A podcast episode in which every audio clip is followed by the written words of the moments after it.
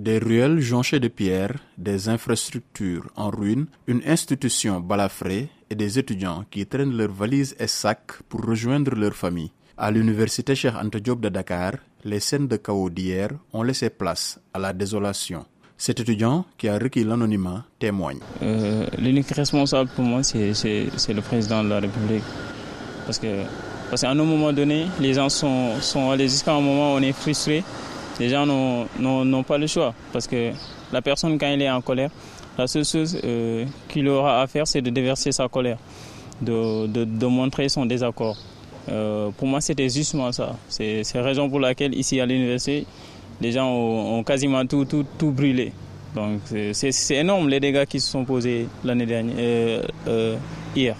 Donc c'est vraiment, vraiment regrettable pour un, pays comme le Sénégal, où sur le côté démocratique, on a été un exemplaire. En Afrique, et quasiment partout dans le monde entier. Exemple réputé pour être un havre de paix et de stabilité sociale en Afrique, le Sénégal a relativement surpris les étrangers qui y vivent. Ahyar, étudiant béninois de l'école de médecine vétérinaire, ne cache pas la peur qu'il a ressentie hier. Il prie pour un retour rapide à la cohésion sociale. Bon, quand même, c'est de la panique. Hein. Moi, moi, moi j'ai ressenti une panique. Donc, euh, ce qui, ce qui s'est produit, voilà, et, et tout.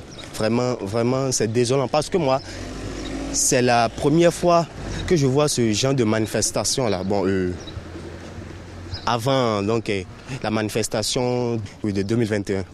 Je souhaite à ce que toutes les têtes pensantes du Sénégal ainsi que les autorités religieuses aussi donc qu'ils s'assoient